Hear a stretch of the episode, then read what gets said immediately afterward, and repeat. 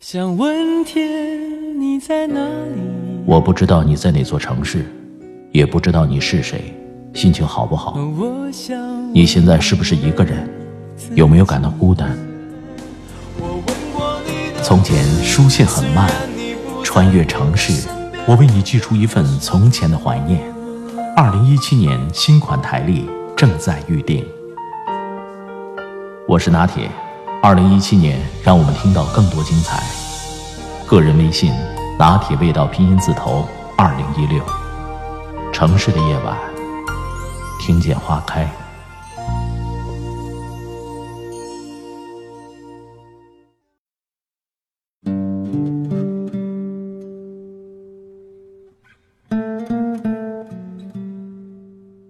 爱情故事里有个观点，爱就是永远不必说抱歉。我不否认，但他没有说有了爱，我们便可以万事无忧、两不相欠。一段关系能够维持多久，质量多高，全看两个人维护对方的决心是否在一个水平线上。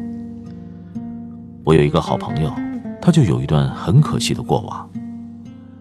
他自始至终都对那份感情很上心。却被原有种种羁绊，只能换回伤心。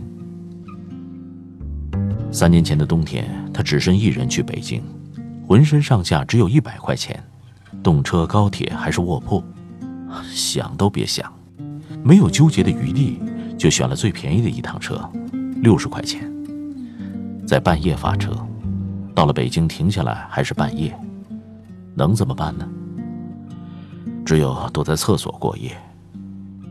你有没有为了一个人赶最早的车，只为第一时间出现在他面前，却碍于经济困难苦苦等了一夜的经历？其实那时他还在念大二，交了一个比他大八岁的女友，女友那个时候已经工作，却总埋怨他不陪她。后来女友离开的时候，小伙子还贱兮兮地说：“那什么，以后我不能照顾你了。”反正现在我也的确照顾不了你，你虽然工作了，但为人处事还经常犯糊涂。我就在想，你赶快找个好男人，让你下次再犯糊涂的时候不慌，能有个底气。听他说这话的时候，我整个人都僵住了。他到底爱了多深，才能眼睁睁地看着自己爱的人走向与自己背道而驰的路？还舍得把他拱手让人？也许那个女生永远都不会知道，很多次，那个舔着笑脸去跟朋友借二十块钱路费去跟他见面的男孩，是下了多大的决心才和他在一块儿。对不起，我知道这个世界上很多时候没有两全这回事儿，所以我没有办法让你的幸福全赌在一个不确定的因素上。对不起。我知道这世界上有很多时候没有两全这回事儿，所以我没办法让你的幸福全赌在一个不确定的因素上。对不起，我还需要时间去挣钱换你心安的生活，去追回我们之间相隔的八个春秋。你说我老不陪你，这是事实，我没法辩解。可是，亲爱的，我有点失望。因为你真的低估了我和你在一起之前，曾经自己一个人用了多少小心翼翼去默默许下了这份决心。毕竟时间这个坏老头是我没办法努力的东西。我大一的时候曾特别喜欢过一个男孩子，他大四。我们因为一起排练一个话剧而认识，起初我对他并没有什么特别的感觉。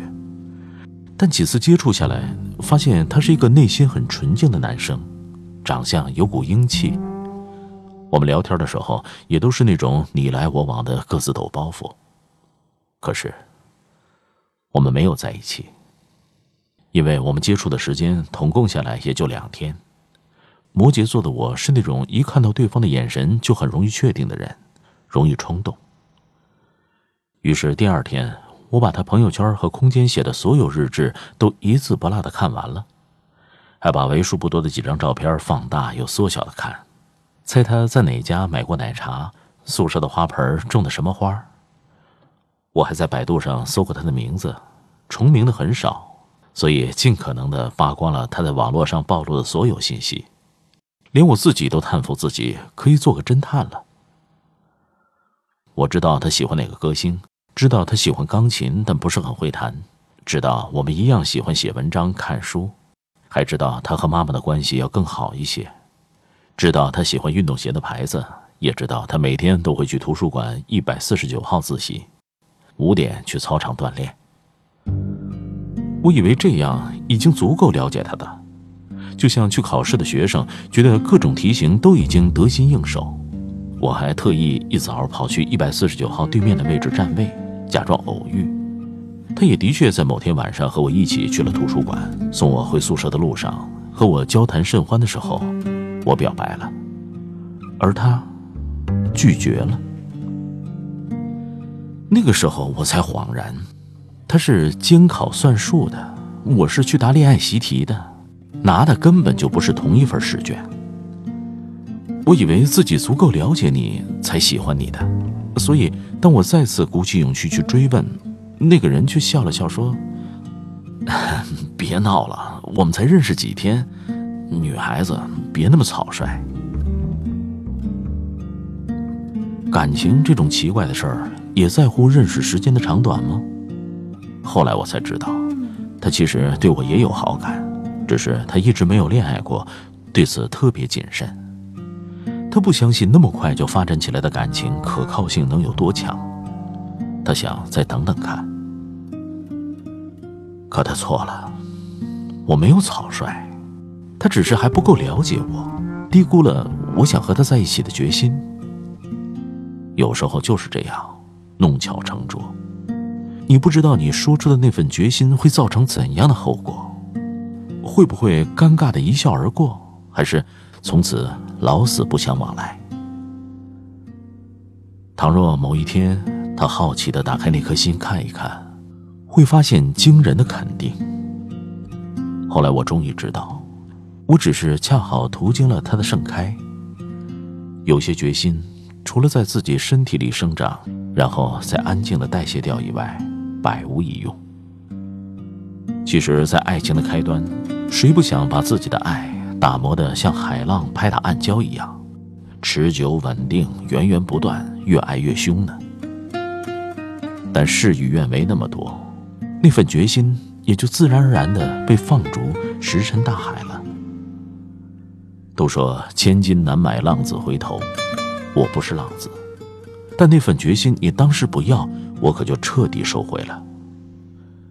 现在我只想告诉你，下次转身之前，请先测量一下我想和你在一起下过的决心有多远。